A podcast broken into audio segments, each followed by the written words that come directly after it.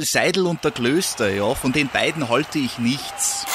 Ja, mit denen wären die Bayern nicht Meister geworden. Höchste Disziplin, Männer. Jetzt beginnt ein neuer Abschnitt, die heiße Phase. Jetzt geht's los. Faktlos, der Fußballpodcast mit Seidel und Klöster auf meinsportpodcast.de.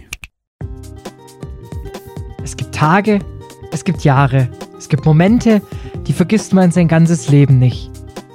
Und ich glaube, über so einen Moment komme ich heute endlich dazu, darüber nochmals zu sprechen. Das Ganze, leider, es gibt ja immer eine Kehrseite der, der Medaille und ein halbes Auge weint auch. Denn dieses halbe Auge widme ich heute meinem gegenüber digital sitzenden Seidel. Erstmal Hallo. Hallo. Und ich, es tut mir leid, aber wir müssen über etwas sprechen, Dani. Ich bin heute komplett emotionslos. Ähm, also erwarte, erwarte einfach nicht zu viel von mir heute. Okay. Wir sprechen. wir müssen über letzte Nacht sprechen. Äh, wir müssen über. wir müssen über das Jahr 2007 sprechen, mein Guter. Es ist wieder Zeit. Es ist Mittwoch. Es ist Zeit für ein Jahr in zehn Minuten. Und uns und Domme ist da kein besseres eingefallen als das Jahr 2007. Ein Jahr, in dem viel passiert ist. Unter anderem war es ein Jahr nach 2006 zum Beispiel. Ja, startet den Timer. Der Timer läuft, denn wir sprechen über das erfolgreichste Jahr der letzten. Ich, man kann es sich gar nicht vorstellen, dass der VfB Meister wurde, ganz ehrlich. Aber lass uns mit der Champions League anfangen. weißt du, wer noch Champions League-Sieger geworden ist? Äh, Mailand? Der AC Mailand im Finale gegen den FC Liverpool. Äh, Inzaghi und Pirlo waren es, glaube ich. Ähm, nee, Pirlo hat einen Freistoß geschossen und Inzaghi hat einen Abpraller gemacht.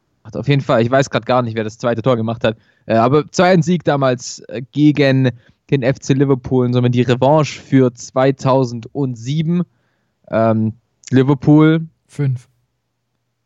Was?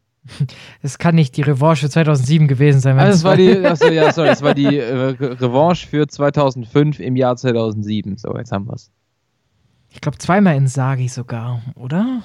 Das könnte auch sein. Ich muss jetzt tatsächlich, ich muss jetzt tatsächlich kurz die Google-Maschine anmachen. Ich weiß nur, Ancelotti gegen Benitez. Ähm, und äh, deutsche Schiedsrichter. Nicht sagen. Ähm, das weiß ich sogar. Fandel. Richtig. Yes! Alter. Mein, jetzt mein, mein Kopf raucht. oh nein, bitte nicht. Auch, auch geil, äh, damals Torschützenkönig war KK mit 10 Toren. Der hat auch eine unfassbare Runde gespielt. Also, was er mit Manchester United im Halbfinale gemacht hat, war aber komplett speziell auf jeden Fall. Ähm, und es waren zweimal Filippo Inzaghi im Finale und Dirk Keut kurz vor Schluss noch. Und somit war es im Olympiastadion von Athen die gelungene Revanche eben vom AC Mailand. Ähm, noch bevor du anfängst, über die Bundesliga zu sprechen, ein sehr, wie ich finde, prägender Transfersommer vom FC Bayern, denn die haben in dem Sommer aber mal mächtig Asche in die Hand genommen für unter anderem Franck Ribéry, Luca Toni und Miroslav Klose. Ja, da die Bayern wollten es da wissen. Im Jahr später war es dann Christian Lell. so ungefähr. Den hatten sie damals auch schon. Ja, auf jeden Fall mit Ribery natürlich. Der hat ja eine Ära geprägt. Also, pff, da brauchen wir uns, glaube ich, gar ja, nicht voll. Und die Bayern haben halt. Und die Bayern haben halt in diesem Sommer die Muskeln halt komplett spielen lassen. Was, also Ribéry hat 25 Millionen gekostet. Klose und Toni haben auch beide über 10 gekostet. Also, die haben da halt wirklich gezeigt, dass der Fauxpas, der in der Saison davor passiert ist, äh, wir haben gestern über Felix Magath gesprochen, er wurde in dieser Saison 06, 07, in der vorherigen Saison, entlassen, hat mit dem Bayern keinen Erfolg äh, feiern können. Sie sind nur Vierter geworden in dem Jahr. Ähm, deswegen haben sie da eben das erste Mal die Muskeln spielen lassen. Und wie du sagst, Ribéry ein sehr, sehr prägender Transfer eben. Ähm, aber ja, jetzt können wir anfangen, über die Saison 06, 07 zu sprechen. Wusstest du, dass, oder kannst du dich besser gesagt noch daran erinnern, dass in der Saison 06, 07 Mainz extrem lang Tabellenführer war? Die sind noch am Ende auch abgestiegen. die, hab, die waren bestimmt für fünf, sechs Wochen Tabellenführer. Echt? Wann? Am Anfang. Ich glaube, so von zwischen 10 und 20, irgendwann mal für so ein paar Wochen am Stück, ähm, weiß ich, glaube ich, oder? Weiß ich das nicht? Verwechsel ich das gerade? Ich verwechsel es, um Gottes Willen. Du hast recht. Die sind abgestiegen.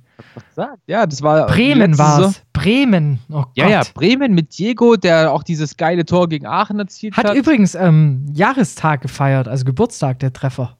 ja, ja, habe ich auch mitbekommen. Deswegen denke ich da auch gerade nochmal dran. Nee, Bremen damals mit einer extrem geilen Ja, Saison. Bremen war es. Oh Gott, verwechsel Bremen Mainz. Ich spiele zu viel FIFA. Schlimm von dir. Ja, erstes Jahr von Diego damals bei Werder Bremen 0607. Ähm, ja, das war eigentlich, es gab keinen richtigen Meisterschaftskampf. Das war irgendwie das Interessante, weil alle so ein bisschen drauf gepocht haben, Erster, Zweiter, Dritter zu werden. Ähm, letztendlich war es dann der VfB mit den jungen Wilden um Sammy Kedira, Serdar Taski, Mario, Mario Gomez, Gomez. die sich da aufgespielt haben. Äh, war auf jeden Fall sehr, sehr cool. Und ja, wo wir es gerade bei Mainz hatten, Mainz abgestiegen am Ende, äh, gemeinsam mit Alemannia Aachen und dem, das dritte Team weiß ich gerade ehrlich gesagt gar nicht. Und das war die letzte Saison von Jürgen Klopp bei Mainz, ist nämlich danach Gladbach? direkt zu Dortmund gewechselt. War das nicht das Abstiegsjahr von Gladbach? Ja, war's. Genau, mit Kahe damals im Sturm. Jetzt kommt's Junge, wieder. Junge, Junge. Ja, das weiß ich auch noch. Dann die, das Jahr darauf, wo dann, wo dann Gladbach einfach in der zweiten Liga gespielt hat, hat sich so falsch angefühlt. Die Ähm, haben aber auch alles zerrissen. Die haben das, die sind sofort wieder aufgestiegen, haben alles kaputt geschossen in der zweiten Liga.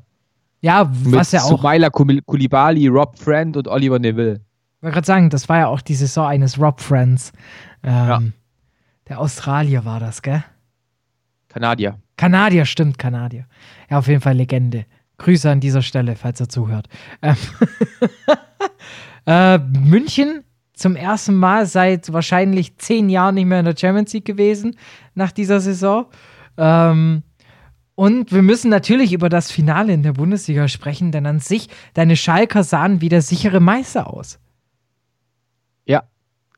aber dass das auf Schalke nicht lang gut gehen kann, das ähm, weiß man mittlerweile. Die Fans wurden eines Besseren belehrt. Es sah wirklich sehr, sehr gut aus, was der FC Schalke gespielt hat in der Saison. Äh, mit eben Korani, Lincoln, Gerald Asamoah, Peter Löwenkranz, Sören Larsen, also ganz, ganz viele coole Spieler. Ähm, bis zum 33. Spieltag und da kam das Derby gegen den BVB und dann kam Alex Frei. Und dann auf einmal war der VfB Tabellenführer. Gefühlt aus dem Nichts, wenn ich ehrlich bin. Ja, aus dem Nichts hat auch niemand irgendwie so wirklich damit gerechnet. Ähm, und dann am letzten Spieltag liegst du dann auch noch gegen Cottbus zurück, wo du dann gedacht hast, Alter, die vergeigen das wirklich noch. Und dann kam halt Hits der Hammer. Und Nee, Ich war mir relativ sicher, dass es nicht mehr vergeigen. oh, also nach dem 0-1, ich war ja in Stuttgart, da war die Stimmung schon kurz am Kippen. Also, Echt? ja, ja, da war schon, huch, auch interessant, äh, war das sogar die, war das die, die, die, die Saison mit Gekas als Torschützenkönig? Oder war Ja. das, war das, ja. Theophanes Gekas war Torschützenkönig vom VfL Bochum. So verrückt. Mit 20 Buden. Noch vor Makai, Korani, keine Ahnung. Ähm, wahrscheinlich noch Mosi dann, der hat, glaube ich, auch, war das, war auch, glaube ich, seine Sternzeit, sozusagen sein Zenit bei Dortmund. Sechs, nee, er war damals noch bei Mainz, glaube ich. Stimmt, der war noch bei, genau, bei Globo. Ja, genau. Ja, Diego natürlich. Ey, das war schon ein geiles Jahr. Also auch wenn man sich jetzt so die Spiele allgemein so anguckt, wer da noch so gekickt hat. Aachen noch in der Bundesliga, wie fett war das bitte? Ähm, auch interessant zu schauen, wenn du siehst dann, weißt du, auch so Mannschaften wie VfL Bochum oder sowas, Nürnberg international, weißt so, was zur Hölle passiert da? Ja, ja, apropos Nürnberg International, da können wir direkt mal über das ähm, DFB-Pokalfinale sprechen zwischen Nürnberg und dem VfB. Ähm, deine Stuttgarter da ja mit der Chance aufs Double und dann kam Christiansen. und zimmert das Leder aus 27 Heißt der- Metern über den Arm von Hildebrand. Der VfB ist seit Minute 30, glaube ich, nur noch zu 10, weil Kakao glattrot gesehen hat. Das verstehe ich bis heute nicht. Ähm, wie so ein fairer Mann überhaupt. Das ist so. Dies, eigentlich hätte man da als Schiedsrichter den Ronaldinho-Move machen müssen. Rot zeigen, lachen, gelb zeigen. Ja gut, Naja. Auch nicht immer so einfach. Ja, da haben, die haben da schön die Partylaune vom Mies, die Nürnberger. Ähm, aber ein geiles DFB-Pokalfinale. Bin ich Voll, gestorben vorm Fernseher. Und im Endeffekt, es war ein Traumtor. Come on. Damit hast du es dir auch verdient. Deshalb auch an alle von, vom Kollegen-Podcast beglubbt. Ich gratuliere euch wirklich als VfB-Fan zu dem Sieg damals, denn das war ein Traumtor. Habt ihr euch verdient. 13 Jahre später. Besser später als nie.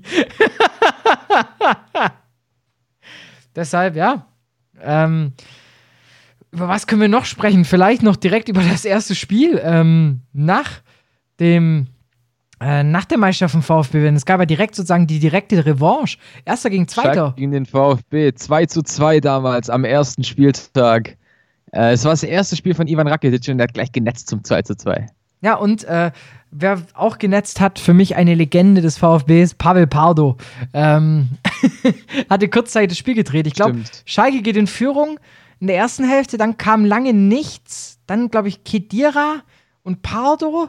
Und dann hast du gesagt, Rakitic. Das hätte ich jetzt nicht mehr zusammenbekommen. Und auch da, ähm, ich glaube, noch die alte Mercedes-Benz Arena mit 57.000 Zuschauern. Schon geil. Ja.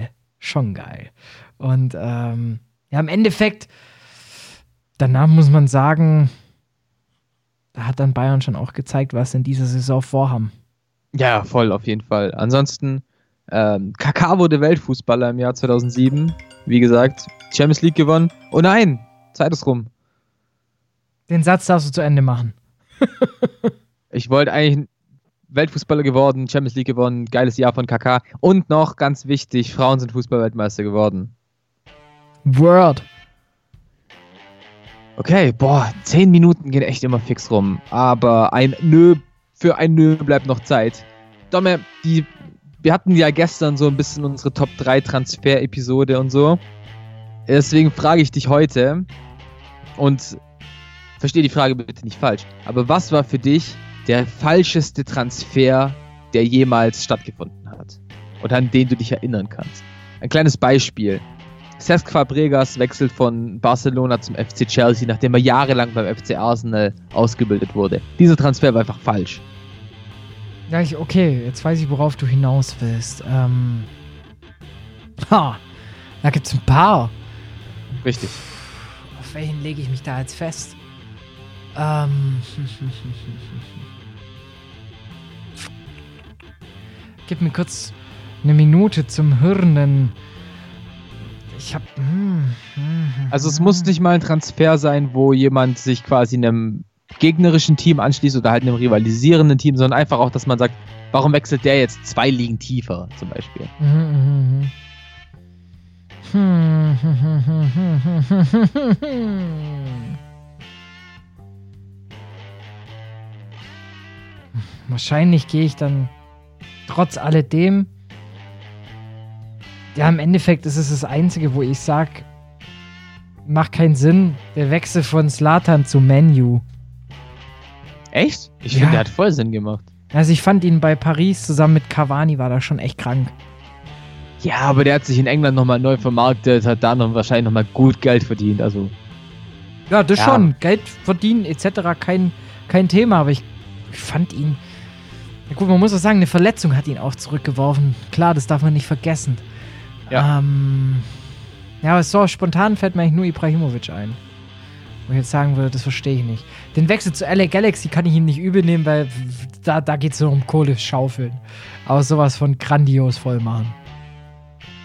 Dem her, ja. ja, richtig. Das, Deshalb, ich, ich, gehe zu- ich bleibe trotzdem beim Wechsel zum Menu. okay, gut, dann ist es dein Nö.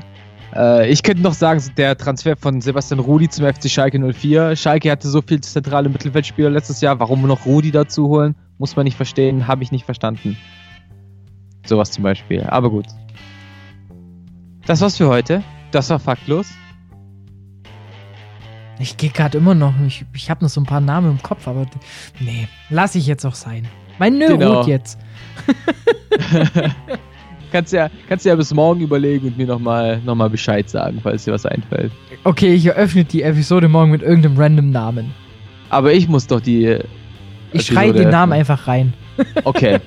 Okay, das ist okay. Super. Dann freue ich mich da jetzt schon drauf. Ich mich auch. Tom, ich wünsche dir noch einen wunderschönen Feierabend. Den wünsche ich dir auch, den habe ich auch bitter nötig und wir hören uns morgen wieder.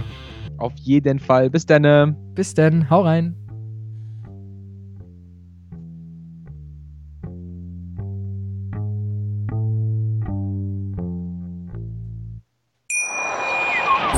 Hey, Malte Asmus von meinsportpodcast.de hier. Ab März geht's weiter mit unseren 100 Fußballlegenden. Staffel 4 bereits. Freut euch auf Zlatan Ibrahimovic, Michel Platini, Cesar Luis Minotti, Paolo Maldini, um nur mal vier zu nennen. Und bis wir mit der vierten Staffel kommen, hört doch einfach noch mal rein in die bisherigen drei Staffeln. Ronaldinho, Sepp Meyer, Gary Lineker, Lothar Matthäus und viele weitere warten da auf euch. 100 Fußballlegenden. Jetzt überall, wo es Podcasts gibt.